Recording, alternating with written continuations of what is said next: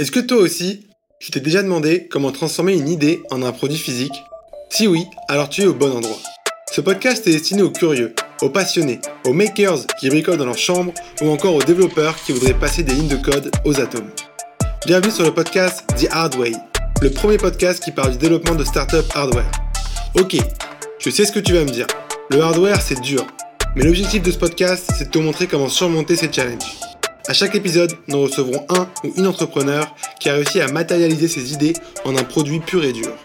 Nous verrons ensemble comment ils ont réussi à surmonter ce que la plupart pensent insurmontable.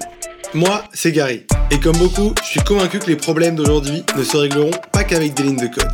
Alors rejoins-moi pour comprendre comment façonner le monde de demain. Bonne écoute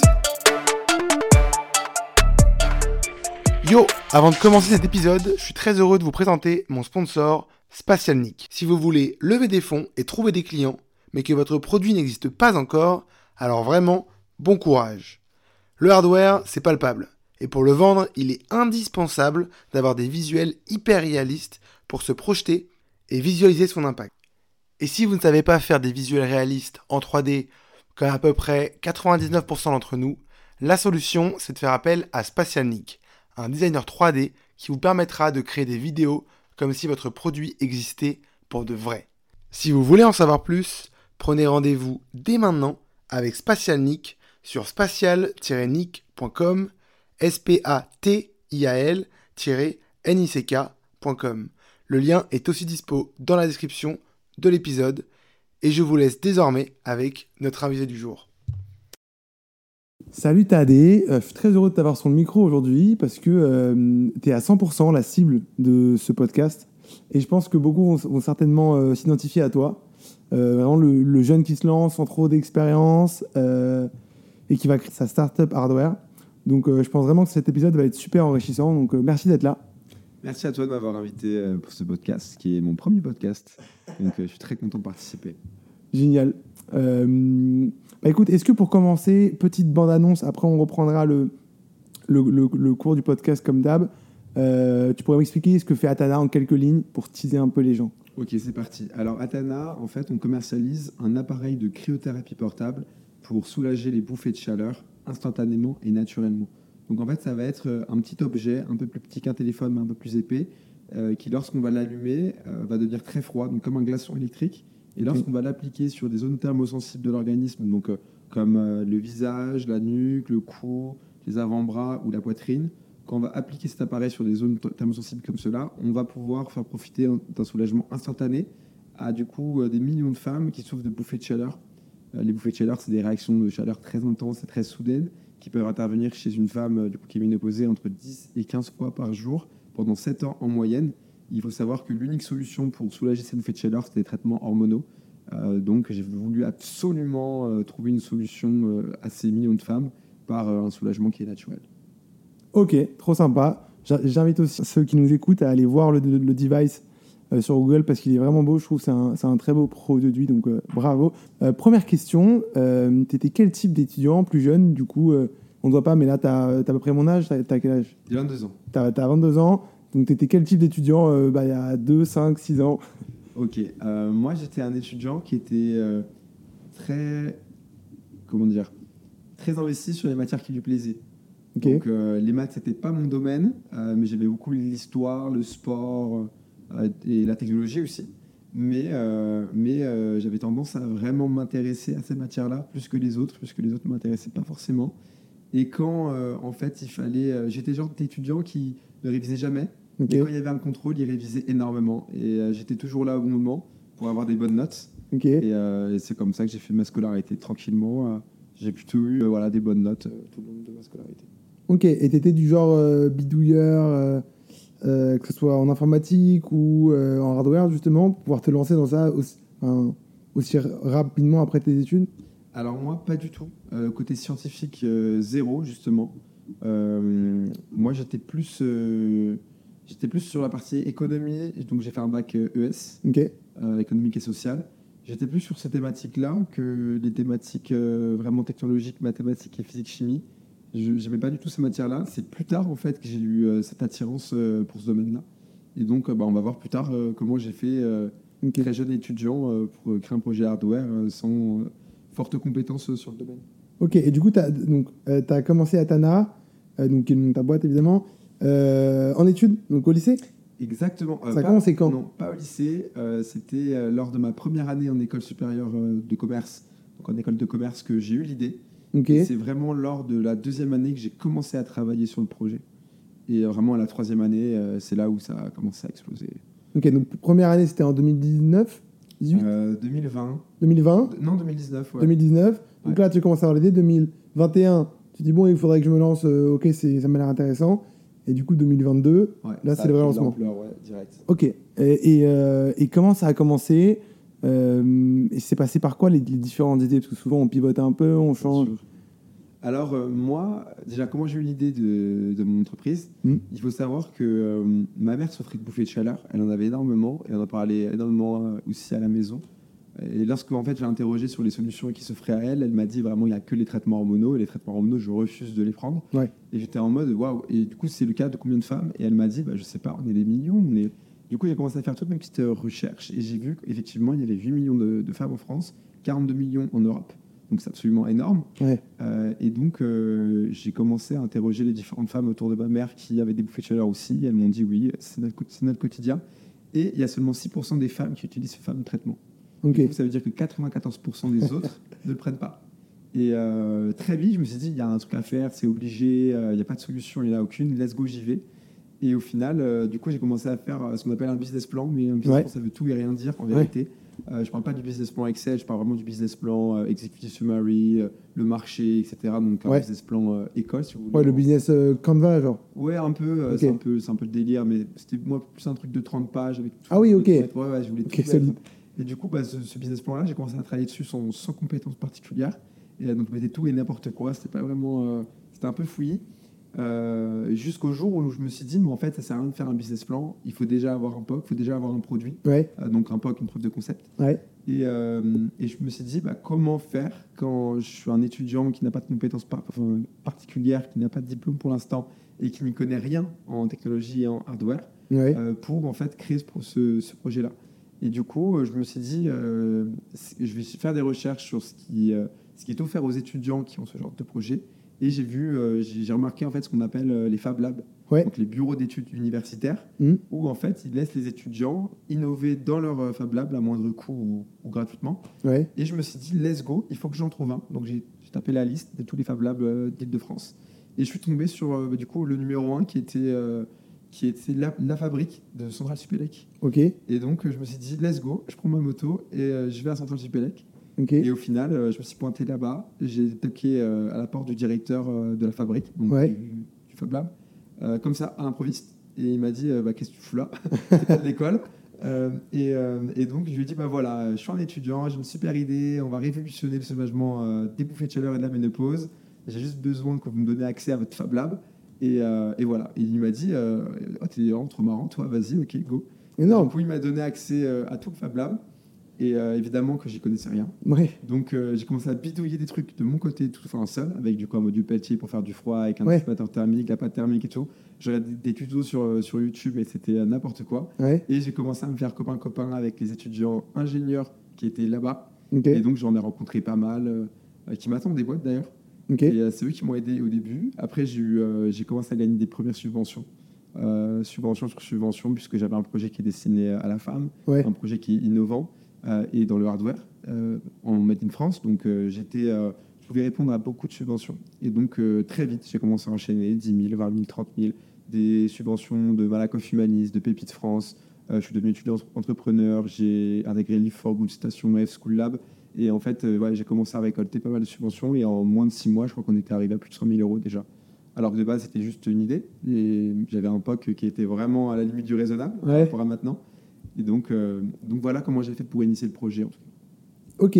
Euh, et, au début, tu voulais direct. Est-ce que tu avais une vision bien précise du produit et euh, c'était assez. Enfin, est-ce que tu as eu cette vision du produit assez tôt ou est-ce qu'il a, il a pas mal, il a pas mal évolué dans le temps et, et donc ton premier proto, tu l'as fait toi-même. comment est-ce que tu as fait le boîtier? Comment as tout Comment est-ce que tu as réussi à tout faire tenir dans ce petit device? Et euh, est-ce que c'était un, Est-ce que c'était une maquette factice, donc non fonctionnelle? Est-ce que c'était fonctionnel? Alors, En fait, moi, avec, quoi tu as réussi à avoir ces subventions? Je trouve ça intéressant de savoir avec quoi tu as réussi à avoir des subventions. Alors moi, au début, euh, du coup, j'ai commencé seul à Central Supélec euh, à travailler dessus. Ouais, Donc, typiquement, euh, bon, brièvement pour ceux qui sont euh, amateurs de technologie, euh, on utilise la thermoélectricité. Donc on crée du froid à partir d'un module Peltier. Ouais. Euh, et donc en fait c'est tout con. On branche un module Peltier à une batterie. Déjà le module Peltier commence à faire du froid, mais aussi du chaud de l'autre côté. Donc le but c'est de dissiper la chaleur de l'autre côté. Mm. Et donc là on met un bout de métal, un dissipateur thermique en fait. Et après euh, le top du top c'est d'ajouter des ventilateurs pour aider le dissipateur à extraire toute cette chaleur. Et donc, bah, j'ai commencé à faire euh, la partie interne de mon produit. Donc, j'ai collé un peltier sur le, sur le dissipateur, j'ai rajouté un ventilo et je commençais à avoir du froid. Donc, je commençais déjà à avoir un POC. Ouais. Et après, j'ai dit à un gars hey, écoute, euh, tu pourrais pas me, me faire la CAO là vite fait?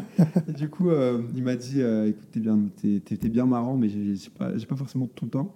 Mais euh, en fait, le mardi et le jeudi, à la fabrique, il y avait des étudiants qui étaient payés par Centrale pour faire les permanences.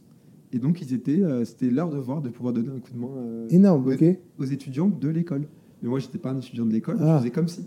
Ok, ouais, il ne savait pas. Voilà. Et du coup, bah, il, enfin, si je pense qu'il était au courant. Oui, Et du coup, ils m'ont aidé à faire la CAO. Ouais. On imprime en 3D, on a refermé les deux côtés et c'est bon, c'était tout. Il y avait juste la batterie qui était à l'extérieur, par contre. ouais, Euh, mais donc, on arrivait quand même à avoir un premier truc sympa. ok. Et, euh, et en fait, euh, ce qui est très intéressant, c'est que quand on commence à créer une, techno- une technologie, même si c'est- sur le papier c'est très simple, déjà on a fait le premier test pour optimiser la taille du dissipateur, la batterie, quel type de batterie, etc. Mais en fait, une fois qu'on a un POC, on le vend comme, comme on veut. Donc on dit, waouh, on, a, euh, on a réussi à créer du froid à partir d'une batterie, Ouais, il saigne, etc. Mais c'est vraiment fait comme you make it. C'est-à-dire que, euh, c'est-à-dire que euh, en fait, on n'a rien prouvé avec ça ouais, c'est que c'est la physique pure et dure. Mais pour des gens qui sont qui qui n'y s'y connaissent pas, en fait, on le market comme, comme on veut. ouais. Et donc, le jour où j'ai remplissé tous les dossiers je présente le marché, comme quoi j'ai remarqué une urgence pour des millions de femmes, qu'il n'y a aucune solution, et que les seules solutions qui sont sur le marché, elles sont mauvaises, elles causent des cancers, etc. Donc déjà, je, je commence à entretenir euh, une envie euh, de l'interlocuteur de m'aider. Et après, il me reçoit en, en rendez-vous et je lui montre. Et voilà, je lui dis, bah écoute, euh, regarde, ça c'est ce que j'ai, c'est ce que j'ai pu faire sans argent. Euh, on arrive à faire du froid, on a un POC qui est là. Imagine euh, si j'ai la bourse de 10 000, 20 000 Ouais. euros. Bah là, euh, voilà ce qu'on pourra faire en fait. En fait, l'erreur que beaucoup de jeunes euh, entrepreneurs font, c'est qu'ils veulent de l'argent, ils veulent des subventions, mais ils ne sont pas forcément en mesure euh, de pouvoir expliquer précisément à quoi il, va servir. Ouais. Et la, la personne qui est derrière et qui a la manette pour dire euh, on te l'envoie, euh, le- la seule chose qu'elle veut entendre, c'est est-ce que l'argent qu'elle va te donner sera utilisé à bon escient et donc, il faut vraiment euh, faire un cahier de charges et dire voilà, précisément, j'ai trouvé ce fournisseur-là qui va me faire ces plans, qui va me faire cette pièce. Et cette pièce va me permettre d'augmenter de 30% euh, la qualité de mon produit pour faire d'autres tests derrière, etc. Et donc, euh, je les ai rassurés de cette manière. Et heureusement qu'ils m'ont fait confiance parce qu'aujourd'hui, bah, du coup, ils sont hyper contents. Ils prennent, Ouais. des, ils prennent des petites nouvelles euh, vraiment fréquemment. Donc, euh, donc voilà. Trop cool. Ok, et, et donc, tu devais leur donner un cahier, enfin, tu, tu, tu, tu voulais leur donner un cahier des charges. Comment tu as fait ce cahier des charges? Donc là, on était, enfin, on était déjà sur une dynamique euh, euh, d'améliorer le prototype ou c'était euh, vraiment de l'industrialisation? Donc moi, c'était vraiment améliorer le prototype pour l'instant, Ok. pour faire un MVP en fait, donc un minimum viable Product? product. et en fait, bien vu. Et en fait, euh, donc, euh, il manquait par exemple un côté sur le design. On avait euh, réglé tout problème interne de notre appareil, mais pas le design. On s'en était pas préoccupé. Ouais, normal. Et donc, bah, pour la partie design, par exemple, j'ai demandé des devis à des, à des bureaux d'études. Ouais. Et donc, euh, ils, me sortent un, ils me sortent un truc, en fait. euh, ils me disent, bah voilà, il nous faut 5 000, il nous faut, il nous, il nous faut 6 000, etc. Et moi, du coup, j'ai juste envoyé le devis. Et je dis, bah voilà, du coup, c'est ça qui nous manque. Tenez, c'est ça. J'ai identifié la personne. Je suis prêt, euh, je suis prêt à pouvoir utiliser votre argent à bon escient. Et, euh, et donc, euh, voilà, c'est comme ça. En fait, il faut parler au spécialiste. Ouais. Euh, faut parler au spécialiste. Donc moi, par exemple, si j'avais un problème sur le design ou un problème sur la partie méca, CAO ou, ou ELEC, et ben, j'identifiais le problème, je demandais à des professionnels, les professionnels me sortaient les devis, et une fois que j'avais les devis, j'allais les présenter aux financeurs, soit subvention, euh, banque euh, et levée de fonds. Et à ce moment-là, euh, voilà, on peut coller tous les morceaux pour, euh, pour que le produit s'améliore. Ok, design, c'était vraiment design purement euh, esthétique ou c'était aussi design Industriel. industriel, mécanique Ouais. Ok, En fait, du coup, la- le premier pack, il n'avait pas de, de ventilateur. Et donc, on a mis les ventilateurs après. Ouais, c'est pour ça que le produit, maintenant, euh, il a des espèces d'ailettes sur les côtés. ouais, euh, pour que le ventilateur il, il rentre. Donc là, il fallait prendre en compte. Et euh, après, tu as la partie pour les boutons. C'est vraiment tout con. Mais les boutons, on savait pas de quel côté on allait pouvoir les mettre. Donc on s'est dit, ok, parce que si on les met de ce côté-là, il y a la carte élec qui va être qui va pouvoir gêner, mais la batterie, il faut aussi qu'elle passe. Et donc il y a tout un système pour optimiser la place à l'intérieur de notre, de notre device. Euh, et euh, en fait, il faut bien comprendre que la miniaturisation de notre device est hyper important. Ouais. Euh, puisque la technologie qu'on utilise nécessite de la place. Et bah, les femmes qui ont des bouffées de chaleur, qui ont des petits sacs à main, etc., elles n'ont pas forcément envie d'avoir un appareil qui prenne tout le sac à main. Ouais. Donc c'est vraiment le défi. c'est vraiment le défi. Ok, et t'as pas eu du mal à trouver, à trouver des, des bons bureaux d'études euh, Oui, j'ai eu beaucoup, beaucoup. Et surtout, est-ce qu'il n'y a pas des mecs qui ont voulu t'entuber, sachant que tu t'y connaissais pas trop Et je pense que même si tu as sûrement réussi à accumuler euh, des connaissances euh, à, la, à la fabrique, voilà, comment, fait, ça se passe? Euh, en fait, c'est vrai. J'ai commencé par collaborer avec deux bureaux d'études et comme j'étais pas forcément en mesure de dire de les driver correctement, puisque c'était pas mon métier, j'ai fait comme j'ai pu avec les moyens que j'ai pu. Ouais, Après, bon, aujourd'hui, en fait, c'est vrai que avant j'étais un peu déçu du résultat qu'ils avaient, mais maintenant que j'ai de l'argent et que je peux investir en conséquence euh, avec des vrais professionnels, ouais, je me rends compte du vrai coût que, ça représente. Et, euh, et, euh, et voilà. Mais en fait, c'est vrai que quand on n'a pas de CTO au commencement, ouais, euh, c'est assez, dur quand on n'est pas du métier de bien comprendre. Parce que moi, il me parlait chinois. ouais, Ouais, j'étais en mode, ok, on va mettre le CPU ici. Moi, j'étais en mode, écoute, tu comprends rien à ce que tu me racontes. Euh, je veux que ça fonctionne, fais en sorte que ça marche. Et c'est tout. Et, euh, et en fait, euh, oui, c'est l'erreur que j'ai faite au début euh, de peut-être mal me former sur cette euh, thématique-là. Ce qui est vraiment hardware, ce qui est vraiment la technologie, les différents composants, euh, même les ampères de la batterie et tout. C'est un monde que je connaissais pas du tout. Et donc, euh, j'ai, euh, je pense que j'ai gâché un peu d'argent. Mais euh, maintenant que du coup, il y a un CTO qui est dans la team, Ouais, euh, depuis du coup janvier dernier, euh, ça m'a permis de pouvoir me reposer sur beaucoup de choses et de reposer sur son expérience surtout. Et quand tu dis que tu as, gâché de l'argent, tu as, vraiment payé des bureaux d'études, je sais pas, 6 000 balles, pour qu'après. euh, 30 000. Combien 30 000. Donc 30 000. Ouais. euh, avec, j'imagine qu'après après les 30 000, tu comptais avoir le produit fini, en fait? Limite, après, je Ouais. ne pas non plus avoir le produit fini, mais j'étais en mode là, on a un MVP euh, hyper, hyper, hyper bien, Ouais. hyper complet.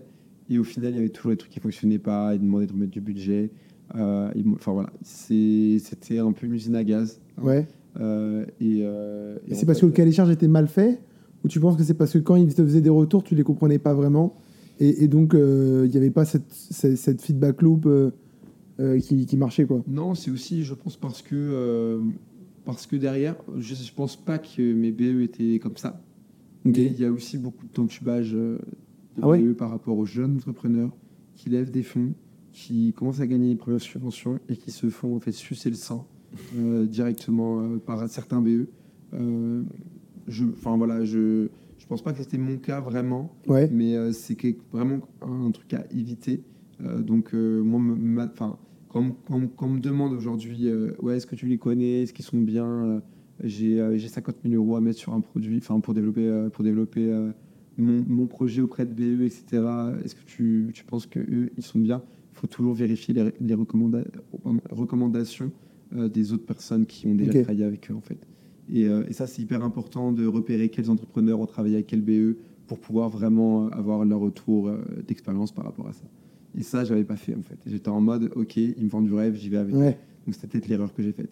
Et encore une fois, moi, ce que je conseille maintenant, c'est qu'il y a un cofondateur technique qui soit dans l'équipe. Ce sera trop compliqué pour quelqu'un qui s'y connaît pas sur le hardware et sur la technologie de pouvoir, de pouvoir faire le driving euh, des BE. En fait. Ça, euh, Ok. Euh, aussi, moi, j'avais parlé avec un, un bureau d'études qui avait réagi euh, à l'épisode avec Damien Pi, qui lui crachait pas, pas mal sur les BE, euh, sur les bureaux d'études. Et il m'avait dit que, donc, qu'on avait parlé un peu sur LinkedIn, et il m'avait dit que c'est aussi parce qu'il y a beaucoup de jeunes entrepreneurs qui veulent beaucoup pour peu d'argent. Mm. Et donc, euh, forcément, tu n'as pas le résultat escompté quand tu demandes un, un produit fini pour 10 000, 20 000, 30 000. Je sais pas trop les, les ordres de grandeur, mais 30 000, ça paraît quand même être beaucoup d'argent. Euh, voilà, Est-ce que tu relates un peu ça ou... Oui, clairement, clairement. C'est vrai qu'il y en a beaucoup qui veulent, euh, qui veulent mettre peu d'argent pour avoir un produit fini. Et là, bah, voilà, ils, ont, ils ont vraiment rien compris parce que ça nécessite beaucoup d'investissement de faire un produit fini. C'est énorme. Mais par rapport, euh, par rapport en fait, euh, avoir le souhait d'un POC, en fait, moi, de toute façon, quand j'ai voulu faire mon POC, quand j'ai voulu faire vraiment un MVP sérieux, j'ai identifié euh, une dizaine de bureaux d'études et j'essaie de trouver le, le mieux en fait. Mais il faut, faut bien comprendre que si le BE il te dit di- directement écoute, euh, écoute frérot, tu n'auras pas un produit fini là. Avec, euh, avec euh, 30 000 ou 20 000, tu n'auras pas un produit fini. Avec ce que tu me donnes, je peux, je peux faire ça. Ok. Moi, j'en veux pas à eux en fait. J'en veux à ceux qui me disent ok, tu auras ce que tu veux. Ouais. Hein et dans les devis, il y a des petites lignes avec marqué euh, on a une obligation de, Au moyen de temps, de moyens et pas de, de résultats. et pas de résultats. Ouais. Et ça, c'est leur phrase, euh, c'est leur phrase magique. Et ça, euh, je leur en veux un peu plus à eux, en fait, qui vendent du rêve aux, aux entrepreneurs qui sont jeunes et naïfs, euh, mais qui ont beaucoup d'ambition, qui ont tout mis sur leur projet, en argent perso, etc. Euh, que aux gens qui disent, bah voilà, avec ce que tu me donnes, je pourrais faire ça. Donc euh, tout, va, tout va dépendre. Après, euh, honnêtement, il y en a qui sont très très bien, il y en a qui sont euh, pas très bien. C'est jamais tout rose et tout beau. Mais par contre, moi, ce que je conseille, c'est de toujours avoir un CTO qui est dans l'équipe, qui peut en fait gérer tout ça et comprendre tout le chinois que le CEO, lui, ne pourra pas forcément comprendre si jamais il n'est pas du métier. Et en parlant chinois, Pierre, transition, euh, est-ce que tu t'es pas dit au début, bon, en vrai, c'est un produit, sans vouloir dénigrer le produit, qui techniquement est pas, euh, c'est pas de la, je sais pas si c'est de la deep tech, mais euh, enfin c'est c'est compliqué, mais pas hyper compliqué non plus. Est-ce que tu t'es pas dit, je pourrais le faire en Chine euh, pour pas cher, euh, rapidement, euh, sachant qu'ils sont très rapides, etc. Est-ce que tu t'es pas dit ça au début? Euh, Moi, Est-ce que t'as aucun pas, filtre, hein. Ouais, est-ce que J'ai est-ce que aucun t'as t'as pas tenté un petit peu, même si je sais que c'est c'est forcément mieux de le faire en Made in France, pour plein de raisons? Moi, j'ai un avis qui est très tranché sur la question. Euh, par exemple, pour te donner un ordre d'idée, on produit un Atana aux alentours entre 45 et 50 euros, tout. Donc, on produit en France, évidemment. Au niveau bah, du coup de la plasturgie, de l'électronique, de l'assemblage, du packaging, de la livraison, de la, de la logistique, de la com. On- en fait, on produit euh, vraiment euh, un, un Atana entre 45 et 50 euros. Ok. Ouais, En Chine, j'en aurais pour entre 5 et 8 voilà. c'est rien du tout. Euh, et, euh, et je me dis, euh, oui, effectivement, le Made in France, c'est hyper important, c'est vrai. Mais c'est un engagement qui va au-delà, en fait. Je suis pas là forcément pour faire de la marge, éclater le truc. Je suis là pour contrôler une production de qualité en France, qui est la volonté avec Atana. C'est très important. Mais il faut bien comprendre que la viabilité d'une boîte, elle est aussi économique. Ouais. Et euh, je vais pas cracher sur les entrepreneurs qui produisent en Chine. Euh, bah là, on regarde autour de nous, euh, il y a un Mac, euh, il y a Ouais. une enceinte, il y a des micros, euh, il y a une batterie externe, il y a des rallonges, euh, une télé. Tout est produit en Chine. Ouais. Tout est produit en Chine. Absolument tout ce qui nous entoure est produit en Chine. Euh, donc, euh, c'est là-bas que ça se passe, en fait. Ils ont les moyens de production que nous, on n'a pas forcément en Europe. Mais moi, si j'ai pris cette décision euh, d'avoir euh, ma production euh, en France, c'est euh, vraiment pour avoir cette, euh, euh, comment dire, cette, euh, enfin, être proche de ma production, Ouais. de connaître les gens qui le font, euh, qui la font, euh, et, euh, et, et de pouvoir en fait contrôler également la, la logistique. Puisqu'on a vu en fait pendant le Covid que bah, du coup la partie Asie ça s'est un peu arrêté, ça s'est calmé, et donc euh, il n'y avait plus rien qui circulait euh, de Chine euh, en Europe. Et c'est vrai qu'avoir une production qui est en France, ça permet d'avoir une, euh, j'ai pas le mot, euh, être proche, en fait. Ouais, une maîtrise une maîtrise. Sur la et, euh, production. ouais, pouvoir, sur- euh, pouvoir- parce que moi, du coup, je visite fréquemment euh, mon usine Ouais. qui est du coup à Cholet. Ok. On travaille avec un ESAT, donc des gens qui Ouais. sont en fait qui sont qui reprennent en fait un quotidien normal grâce au travail, puisque en fait ils sont handicapés mental et donc euh, soit ils sont bloqués chez eux, soit ils sont bloqués à l'hôpital. Il y a toujours des personnes pour les épauler. Là, au moins, ils sont autonomes sur euh, des lignes de production en fait. Donc c'est avec eux qu'on qu'on peut travailler. Euh, mais euh, mais euh, du coup, oui, avoir avoir ce lien avec une, pro- une production, pouvoir l'avoir, pouvoir la toucher, pouvoir être là en, en deux heures a un problème, c'est un confort qu'un entrepreneur qui produit en Chine n'a pas. Donc, donc moi, je ne l'ai pas que fait pour l'argent. J'aime aussi être proche. J'ai l'impression que tu m'as. Je savais pas que c'était euh, produit dans un ESAT. J'ai l'impression qu'il y a pas mal de boîtes euh, hardware qui qui, enfin, qui qui font appel à des ESAT. J'ai genre en tête euh, Capsme, je sais qu'ils le font. Ouais, Euh, bah, eux, ils sont Sup. Ouais, voilà. Euh, je sais pas si tu les avais rencontrés là-bas, mais Ouais. euh, est-ce qu'il y a un. Enfin, pour- pourquoi faire appel à un ESAT Euh, Évidemment, socialement, c'est génial, mais euh, pourquoi faire appel à un ESAT Est-ce que c'est moins cher? Est-ce que c'est plus cher? Euh, Est-ce que la qualité est là? J'imagine, j'imagine que pour la qualité, oui.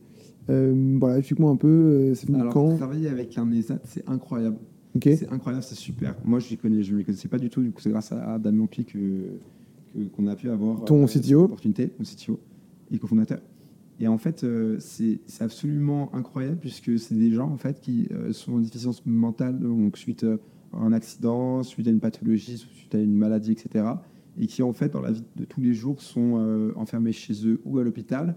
Et là, en fait, avec euh, du coup Amipi, une fondation du coup qui œuvre pour la réinsertion des personnels handicapés euh, dans le monde du travail, euh, en fait, ils, ils sont arrivés à, de trouver un équilibre entre entre comment on appelle ça entre formation et travail. Donc, en fait, ils sont ils sont formés un peu à reprendre un quotidien normal Mhm. et à la fois, en fait, ils créent de la valeur ajoutée pour la société. Et donc, euh, la fondation Amipi, eux, euh, à l'origine, ils faisaient pas trop de start-up. Enfin, ils assemblaient pas des produits pour les start-up. Mhm. À l'origine, eux, ils faisaient des faisceaux de voitures. Donc, c'est des, des câbles par, par centaines qui vont dans tous les sens. Et les gars, c'est incroyable. Ils prennent 1000 câbles et ils te, commencent à- ils te les mettent dans l'ordre. Ils te mettent des pièces qui vont bien. C'est hyper complexe, hyper technique. Euh, moi, je vois ça, je serais incapable de le refaire. Ouais. Et eux, ils connaissent par cœur tout ce qu'ils font. Ils sont dans le délire à fond. Euh, et euh, ils sont très forts, en fait. Donc, euh, ils vont à une vitesse phé- phénoménale et tout le temps pareil. donc, ça leur permet en fait de se réinsérer dans la vie, dans, dans la société par le travail. Et ça, c'est et ça, c'était impressionnant à voir. Et je suis hyper fier de pouvoir travailler avec eux aussi. Bah, du coup, on a fait un reportage sur M6. On est passé sur le JT avant-hier soir. Oh, énorme. Et, euh, c'était, euh, en fait, ils ont filmé des, des passages dans, dans notre, dans, dans notre usine. Euh, il y avait euh, ce fameux gars qui, qui en fait, euh, qui lui, en fait, il peut pas avoir une conversation normale avec, toi, mais quand Ouais. tu lui parles, ouais, c'est cette petite vis ici, la pâte thermique ici, le truc ici, il enregistre tout et il te l'assemble, il connaît par cœur et c'est bon, hop, il passe à autre chose, il fait, il fait, il fait. Donc euh, c'est efficacité et derrière, bah, il est mieux, il est mieux. il est mieux à travailler que à rester chez lui sans rien faire. Quoi. Au moins, il voit, il voit des gens, il Ouais. parle, il a une vie en fait comme tout le monde. Ok, trop bien. Et au niveau prix, c'est comment est-ce que Ça reste compétitif. ça reste- Ça reste compétitif parce qu'il faut, faut savoir, donc peut-être que c'est pas le bon chiffre, mais euh, une, un- une- en fait, une personne handicapée euh, avec les pathologies que les personnes de l'ESAT peuvent, peuvent avoir chez Amipi, ça coûte 7000 euros à l'État. Ok. Et en fait, comme euh, puisqu'ils travaillent pas et qu'il faut Ouais. les entretenir, puisqu'ils gagnent de l'argent, ces 7000 euros là, en fait, ils sont en partie reversés à la fondation qui les fait travailler. Ok. Et donc, euh, la fondation qui les fait travailler, euh, ils sont euh, aidés par l'État et donc il- ça permet réduire les prix pour trouver des clients avec des prix compétitifs. Ok. Trop bien. Donc, en vrai, ça va. En vrai, ça va. Mais pour donner un- une petite idée, je pense que ce serait un peu moins, un peu moins cher dans une usine de production en France qui n'est pas un, un ESAT. Mais entre payer, par exemple, 55 euros pour, pour un produit fini avec un ESAT et payer 50 euros avec Ouais. une boîte normale, ça fait 5 euros de plus pour, pour, euh, pour la bonne cause. Donc, euh, moi, ça ne me dérange pas de, de repayer un petit peu plus, plus cher pour que Atana ait un impact social. Ok. Et, et, euh, et peut-être, euh, est-ce que c'est plus flexible un peu en ESAT Ça fait des, des, des plus petits batchs de production Euh, En fait, euh, en fait euh, du coup, nous, on travaille avec les ZAD de Cholet, donc la fondation Amipi à Cholet. Ouais. Euh, ils en ont, il me semble, une trentaine euh, en Bretagne et Normandie. Une trentaine de centres? Une trentaine de centres. Ah ouais, ok. C'est gros. Énorme. Ils sont du coup dans la production automobile pour les faisceaux de, de voitures initialement, mais il y en a certains qui, en fait, euh, qui prennent des initiatives pour euh, se diversifier.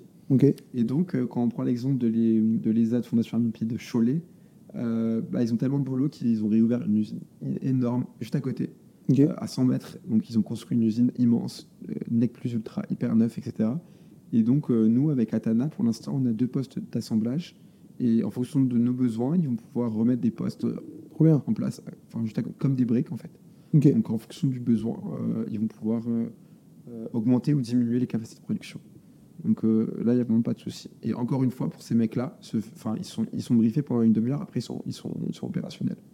Ok. Et encore une fois, c'est mé- c'est méthodique. C'est méthodique. ils comprennent très bien ce qu'il faut faire. et le résultat est le même que si c'était une personne, on va dire, valide. Ouais. Ok. Ok, trop bien. Écoute, on a parlé beaucoup de, production. Euh, comment est-ce que on en vient à la production Quand est-ce que tu dis, ok, là, il faut que je lance la production Euh, Est-ce que tu as fait des précommandes avant et tu t'es dit, bon, on va voir si ça marche et si, jamais ça mord, eh ben là, on, lance la production. Au pire, on leur, rend leur argent. Je sais pas si c'est possible, mais bon. Euh, voilà. Et comment tu prépares la production? C'est quoi les, big steps? C'est quoi peut-être même les livrables? Ouais. Ça peut être intéressant d'entrer un peu dans le, Ouais, sur le dur. Et voilà, une question un peu longue, je peux revenir dessus si, Ouais, si besoin. pas de souci. Euh, du coup, pour la production, nous, euh, on, on pensait être prêts. On n'était pas prêts. Ok. On n'était pas prêts, pour être honnête. C'est à quand Euh, on pensait être prêt, vous en étiez où? bah, En fait, euh, on en était au stade où euh, on, avait, euh, on avait quoi? On avait euh, 100 000 euros de budget et on s'était dit, euh, let's go, on va tout mettre sur des BE euh, et euh, on aura du coup les plans euh, finaux pour pouvoir les donner à un organisme qui sera capable de gérer des batchs, euh, plusieurs milliers, qui sera capable de faire les achats des matières premières et de l'assemblage, etc.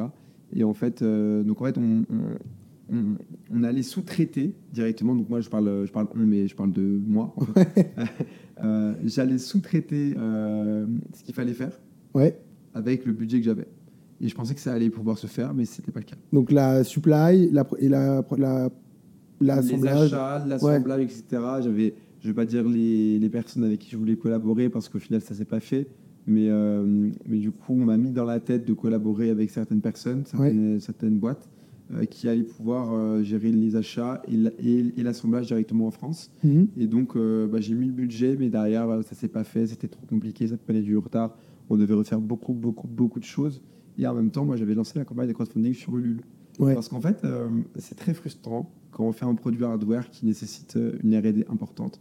C'est très frustrant euh, de ne pas avoir cette preuve de marché Ouais. comme un SaaS pourrait l'avoir, tu vois, avec des users, etc., avec un ARR, etc.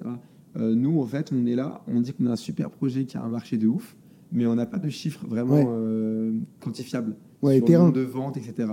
Et donc moi, moi j'étais en mode, bah, je vais faire une campagne de, de précommande, puisque j'ai une visibilité euh, assez optimiste euh, sur la production. On va pouvoir produire d'ici 4 mois. Donc j'étais en mode, bah, tous les clients, je vais pouvoir les livrer d'ici 5 mois. Ouais. Et euh, ça va aller.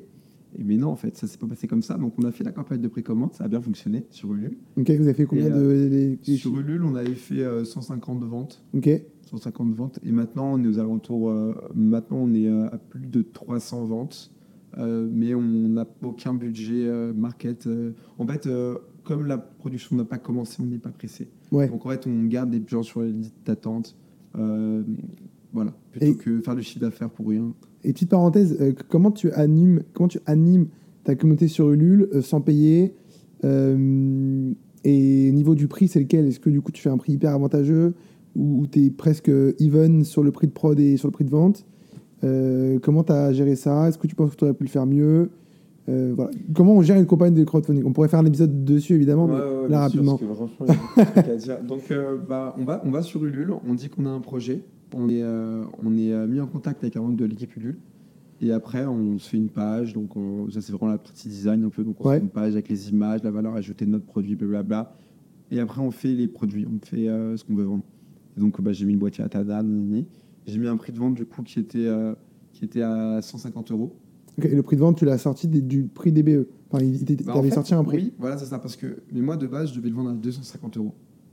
Tu t'es dit ça en mode euh, ok, le marché est prêt à payer En fait, 250 les- euros. Les, les, euh, les BE, ils m'avaient fait une baume à 50 euros. Boum. Une baume, euh, j'ai pas le diminutif, Ok. mais c'est en fait la liste de tous les composants électroniques de ton innovation. Ok. Et du coup, euh, ces BE-là, ils m'avaient fait une baume à 60 euros, Ok. 50-60 euros. Et parce qu'ils sont pas foulés. En fait, c'est pas leur projet. Donc, ils ont simplement pris euh, les composants qu'ils avaient sous la main. bah, ça, ça va le faire, on prend. On cherche pas, à- on cherche pas à faire la négociation des prix avec les fournisseurs. Non, non, on le prend, c'est bon, c'est pas la tête. Ouais. Coup, tu arrives avec une baume à 60 euros. Et après, tu as l'assemblage, tu as la Ouais. logistique, tu as la production, tu as la plasturgie, etc. Et donc, tu arrives avec un coût de production, mais tu as un coût de production à 120 euros de base. Ok. Énorme. Ouais. Et du coup, ça, c'était avant que Damien Pi arrive.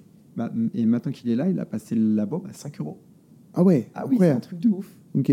Et du coup, euh, et du coup euh, c'est ce genre d'erreur? Parce que du coup, on parlait du, du- Oui, du aussi des erreurs. Ouais. je sais pas Du prix. On parlait du prix de vente. Et oui, oui, exactement. Et du coup, en fait, on a, on a pu passer, euh, on a pu passer un prix de vente du coup de base à de 250 euros euh, à l'origine. Maintenant, on le vend à 150. Et, et- et le, On a- le en fait, crowdfunding, on a diminué de 100 euros euh, et le crowdfunding, tu l'avais, euh, tu l'as commencé euh, novembre euh, 2022. et donc tu savais déjà que ça allait te coûter 150 euros et pas et pas 250. En gros, pour la refaire courte, euh, en gros, le coût de le vrai coût était à 250 euros. On Ouais. mis, à, je pense, à 200 euros sur Ulule pour faire un prix un peu euh, qui était attractif. Ouais. Et après, en fait, euh, on se disait qu'on allait pouvoir le produire en tout et pour tout à 120 euros. Donc, on allait se faire que 80%, enfin 80 euros de, de marge, ce qui n'est pas énorme. Et donc, euh, ça, c'était pour Ulule. Et après, euh, Damien Pi est arrivé. Il a repris, en fait, toute la baume, etc. Et il a pu diminuer euh, énormément les coûts. Et donc, maintenant, aujourd'hui, on est capable de vendre à 150 euros. Et, euh, et du coup, tu as, baissé les prix euh, au fur et à mesure sur Ulule? Non, pas sur Ulule. En fait, comme, comme j'ai rencontré Damien après la campagne, Ouais, on a vendu tous les produits à 200. à 200 euros. Ok, donc bénéf. Ouais. Ok. Donc, bénéf, mais après, j'ai ré- j'ai régularisé avec mes clients. Ah, tu leur as revendu Bah oui, le Ouais, ouais. Oui, Parce qu'en plus, c'est- ce genre de personnes qui sont hyper, hyper mignons, hyper sympas, Ouais, qui peuvent t'aider. Euh, T'es pas là pour. euh, Ouais, pour les arnaquer. ok. Ok, euh, ok, ok, ok. Et donc, du coup, Et donc, du coup, sur ouais, l'industrialisation, il te faut quoi pour commencer Hmm C'était ça la question par rapport ouais. au crowdfunding Ouais, on reprend, vas-y. Par rapport au crowdfunding. Gros, par rapport au crowdfunding, euh, du coup, bref, on fait la page Ulule et après, en fait, on, moi, du coup, ma spécialité, c'est le marketing. Donc après, bah, j'ai fait des ads euh, sur Facebook Ads, sur Insta Ads. Mhm. Euh, on obtient des leads. Donc j'avais obtenu un truc comme 3 à 4 000 leads euh, que. Donc des mails. Qui Insta, des mails, exactement. Mhm. Et après, on les chope avec des newsletters. Donc on fait des newsletters pour dire les produits, etc. Et le jour de la campagne, on renvoie une newsletter pour annoncer le truc. Donc là, on avait déjà pas mal de ventes. Mhm. Et après, j'ai passé un peu de, j'ai fait un peu de phonie. Ah ouais Ok. Ça, ça marche bien parce que euh, c'est le genre de personne qu'il faut rassurer, en fait. Il faut vraiment expliquer le produit. En fait, moi, j'ai créé un produit qui n'existe pas sur le marché. Ouais, Et voilà. Par exemple, si tu crées une, une enceinte, une, une enceinte euh, Bluetooth, ouais. ça existe. Tu peux dire quand tu parles, tu Oui. voilà, j'ai créé une enceinte dans, le, dans la conscience collective. Tout le monde sait ce que c'est cet objet-là. Tu n'as pas besoin de le réexpliquer. Mm. Mais pour un appareil de cryothérapie portable, voilà, ça n'existe pas. Ouais. Donc, tu es obligé de dire, voilà, c'est un appareil qui crée du froid. Comment il crée du froid? C'est pas avec de la glace, avec Ouais. une batterie. Et du coup, il faut reprendre un peu tout de zéro pour bien expliquer le, le produit. Ok, donc tu as, appelé les, les personnes qui avaient euh, cliqué sur tes stories Insta, etc. Qui avait en fait euh, Mis leur numéro. sur, euh, sur Ok. euh, notre. Ok. Mm. Ok, ok. Et là, du coup, niveau industrialisation, Ouais. il t'a fallu quoi pour lancer la production? Euh, C'était quoi euh, Ouais, il te fallait quoi? Il te fallait les plans, il te fallait du coup la liste des composants avec les fournisseurs associés. C'est ça, en fait, il faut, il faut que tu aies la bonne, donc la liste de toutes les matières premières. Ouais. Il faut que tu identifies qui va te faire les moules, comment. Euh, ça aussi. Et du coup, tu as dû faire un moule? Là, du coup, moi, j'ai fait un moule. ouais. On travaille, du coup, avec euh, ASM France, Ok, euh, qui sont pas loin de Cholet, ok. euh, juste à côté. Et euh, du coup, ouais, c'est un moule euh, qui est made in France euh, par rapport, du coup, à la CAO finale. Donc, la CAO, c'est la modélisation. Ouais. Euh, une fois qu'on l'avait terminé, euh, on leur a envoyé, ils ont fait le moule. Et maintenant, on peut, en fait, euh, directement injecter le plastique dans nos moules pour avoir les pièces. Et ça, ça coûte cher un moule, non? Vous l'avez vous l'avez payé combien si c'est pas... Euh, le moule, là, on l'a à 50 000, Ah ouais 000 euros. Ok. Déjà, c'est les subventions qui, euh, qui ont payé Non, ça. ça, c'est la levée de fonds. Ah, parce que vous avez fait une levée de fonds? On a fait une levée de fonds. Ok. On a levé 700 000 euros aussi. Ok, trop bien. Ouais. Génial. Ok. Auprès de qui? Auprès de BA Auprès de Vici Parisien? Euh, Tu sais qu'eux, ils aiment auprès- pas trop le hardware. Non, non, auprès d'un fonds d'investissement donc, euh, avec euh, BIP. Donc, euh, Ok, c'est le BIM. fonds d'investissement d'Alampi. Euh, et après, on a fait effet de levier, on a eu French Tech Seed Ok. et on a eu prêt d'amorçage industriel de la BPI avec des prêts innovation aussi de certaines banques. Donc, euh, donc voilà. En Ah, donc il y, a aussi de la effet dette? de levier. Il y a aussi, de la, il y a aussi un peu de dette. ouais. Ok. Ok, ok, trop bien. Donc ça, vous avez payé le moule. Euh, ok, ok. Et est-ce qu'il y a un moment où il fallait des, des compétences vraiment, euh, vraiment très précises euh, quand tu veux passer du proto à l'indu- à l'in- à l'indus? Sur, sur, enfin, sur les, co- sur les cotations, sur les trucs de qualité Ouais, en fait, c'est vrai que quand tu passes rien pour le moule, Ouais. par exemple, moi, mon boîtier il est en deux pièces. Il faut que ces deux pièces se clipsent parfaitement. Ouais. Et les clips, c'est un truc mais hyper précis. Il faut que ce soit au, au micromètre, quoi. C'est un truc de ouf. Et donc, on est obligé de repasser vraiment beaucoup de temps euh, sur euh, ce genre de modification. Alors qu'avant, par exemple, quand on allait au POC, euh, moi, c'était super lu. Hop, Ouais. tout autour, qu'on connaît les trucs, on l'ouvrira plus jamais. Ouais. Alors que là, non, pour un produit fini, il faut qu'on puisse l'ouvrir, pour le réparer, pour machin. Euh, et donc, tu as énormément de petits détails qui te font perdre un temps nostre, mais qui sont hyper importants en fait, pour la production finale, et aussi pour que ça déroule. En fait. Quand tu es sur des bases de 1000 produits par mois, il faut que ça déroule. 30 par jour. Ouais. Donc, euh, Et donc c'est hyper important. euh, Et donc ça, c'est le BE d'Olympique qui l'a fait ou c'est euh, vous avez externalisé euh, via ASM qui euh, faisait ces... C'est les deux. Les deux En fait, euh, ce, qui est, bah, du coup, ce qui est hyper important, donc c'est encore une fois, je le répète, avoir que- quelqu'un de technique dans son équipe, puisque Damien, lui, il a un background excellent euh, à tout ce qui est euh, production hardware, etc., au niveau de la CAO, au niveau de l'élec, etc. Donc lui, en fait, se prémâche le, le boulot. Et pour les tâches qui sont vraiment euh, très spécifiques, où il faut vraiment des fortes compétences et il faut avoir un temps à passer dessus, et ben là, du coup, on le délègue euh, à ces BE-là. Ok, Donc c'est euh, donc c'est Damien qui le fait en interne avec ses équipes ouais. et derrière on délègue les tâches hyper complexes à ASN euh, avec les ingénieurs de ASN France et après donc ils finissent la CAO, ils finissent tout le truc et ils commencent le rôle. Et quand tu dis c'est Damien qui le fait en interne, c'est quoi? Fait Parce que, enfin, Moi, typiquement, euh, j'ai fait une école d'ingé, je sais faire un peu de CAO. Ok, sur ma CAO, ça se clipse.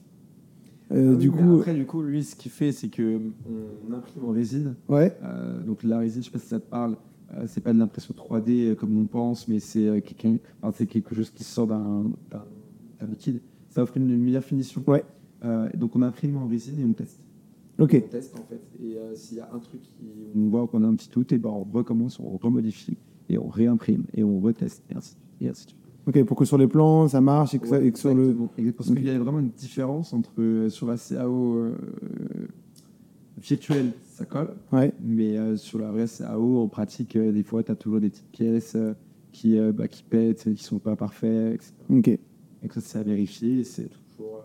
tu imprimes, tu vérifies, tu modifies, etc. etc. Et moi, j'ai une question, parce que j'ai l'impression que, bah, je, suis même- sûr, ton produit, tu, tu le vends une fois, et après, euh, tes clients te donnent plus d'argent. Euh, donc, au niveau purement business, Ah. moi, on m'a. Euh, après, moi, j'ai pas mal baigné dans tout ce qui est SaaS, euh, dans, donc dans les softwares, etc., où tu as un abonnement récurrent.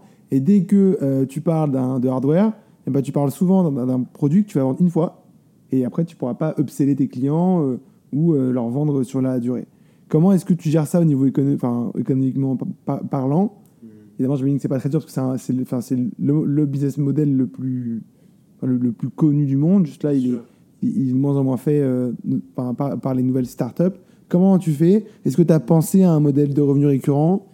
Euh, Alors, voilà, euh, oui, j'y ai pensé. via l'app oui, c'est vrai que des, nous, entrepreneurs, lorsqu'on en fait démarche des personnes, des personnes, le, grand, le grand public et qu'on met un budget marketing pour le toucher, une fois que le gars a adhéré à la marque, c'est hyper chiant qu'il achète qu'un produit et qu'après Ouais. il deux a en fait. Ouais. Donc euh, c'est vrai que c'est frustrant. Euh, donc là, tu commences à imaginer plein de produits, euh, etc. pour euh, essayer, un peu comme Terragun, je sais pas si tu connais, Non, quoi? C'est les pistolets qui massent. Ok. Et en fait, bah, ils, ont, ils ont fait un truc chauffant, un truc machin. Ils ont fait des petits masseurs pour les jambes, pour les bras, pour.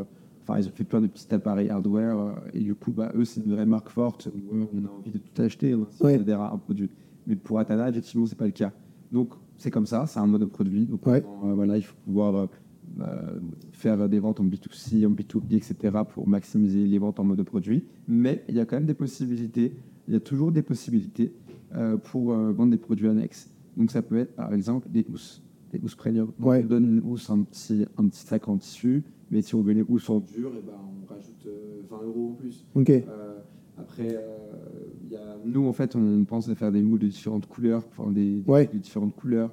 Euh, Il y a différents euh, sujets qu'on peut travailler euh, pour pouvoir en fait euh, maximiser ces ventes. On peut faire des gravures. enfin, en fait, c'est Ok. tout ce- Ouais. tout ce, ce côté-là qui, qui est, qui, est, euh, qui est faisable. Et donc, euh, et donc voilà, on peut vendre jour séparément, etc. Et donc, euh, voilà, c'est un peu comme ça qu'il faut le prendre. Après, oui, effectivement, vous n'allez pas devenir une marque euh, multi-produit si vous avez un monoproduit comme moi. Et euh, les leverage par le soft, donc euh, ut- utiliser le software pour augmenter euh, ta revenu, que ce soit en faisant une. Donc là, toi, en gros, tu as une app, euh, Mhm. faire un, une app premium où tu pourrais suivre quelque chose, peut-être, euh, voilà, je sais pas. Oui, nous, en fait, on développe une app pour permettre à l'utilisatrice de personnaliser la fréquence et l'intensité du froid que notre appareil émet euh, sur l'application, donc avec des précisions plus optimales que des boutons sur notre appareil. Mais on a aussi surtout un tracking des bouffées de chaleur Ouais. que personne ne fait. Et donc, euh, bah, on a un module Bluetooth à l'intérieur de notre, de notre appareil qui compte en fait le nombre de sessions la personne, euh, enfin, combien de fois la personne a allumé cet appareil par jour, par semaine et par mois. Et après, ça reporte cette information sur un graphique sur l'application.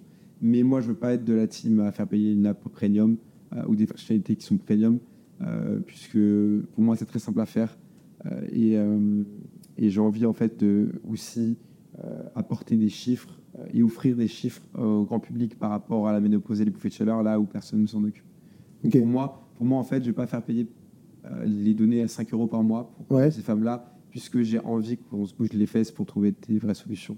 Euh. Et donc, euh, je considère que c'est juste normal euh, que ces femmes puissent avoir cette, ces informations gratuitement, euh, puisque bah, en plus c'est les leurs. Donc, euh, je ne veux pas commencer à, à leur faire payer un premium. Après, euh, moi, c'est vraiment quelque chose qui me tient à cœur, puisque par rapport à ma mère qui a Ouais. eu des, des bouffées de chaleur, je veux vraiment, euh, je veux vraiment donner envie aussi euh, à des laboratoires ou à des entrepreneurs comme moi de trouver des solutions.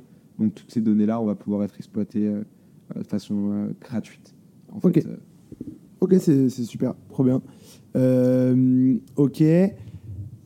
Là, donc on arrive vers la fin. Euh, c'est quoi la strat un peu Euh, Donc, tu nous as dit que tu avais eu des précommandes qui ont été livrées ou pas? Non, Pas on encore. livré. On a livré euh, nos, juste nos premières utilisatrices pour les tests. Ok, On a fait euh, sur, on a fait des tests sur 50 femmes en fait. Euh, donc là, on leur a livré. Elles ont pu l'essayer. Euh, voilà. On a eu les retours. vous avez pris un peu peur que, bah, enfin, j'imagine que tu l'as testé avant, mais qu'on vous dise juste euh, ça marche pas. Genre Ah euh, le oui, fait d'avoir du froid. Mais moi, en fait, euh, rien que le premier POC, euh, j'ai eu des retours excellents. Ok, parce que Ah tu ouais. as fait des tests avec le POC. Ouais. En, fait, c'est très très simple. Euh, T'imagines quand t'as trop chaud, tu mets du froid sur toi. Ouais. Euh, moi, si moi j'arrive à sentir le froid sur mon POC, je sais que ça va fonctionner. Après, bon, c'est tout, tout un, tout un souci par rapport au design, par rapport à la taille de la- de l'appareil, par rapport à la performance, par rapport au chargement. on charge combien de temps pour combien d'autonomie C'est ces facteurs-là qui, qui rentrent en compte, qui peuvent émettre un doute.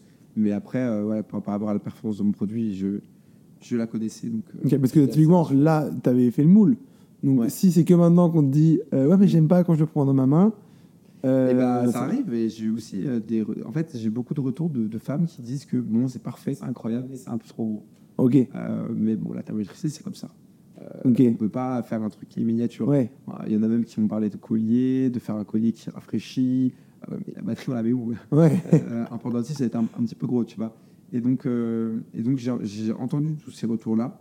euh, et j'ai besoin, en fait, euh, de gros investissements, voire miniaturiser encore plus euh, Ok. encore plus mon appareil en fait.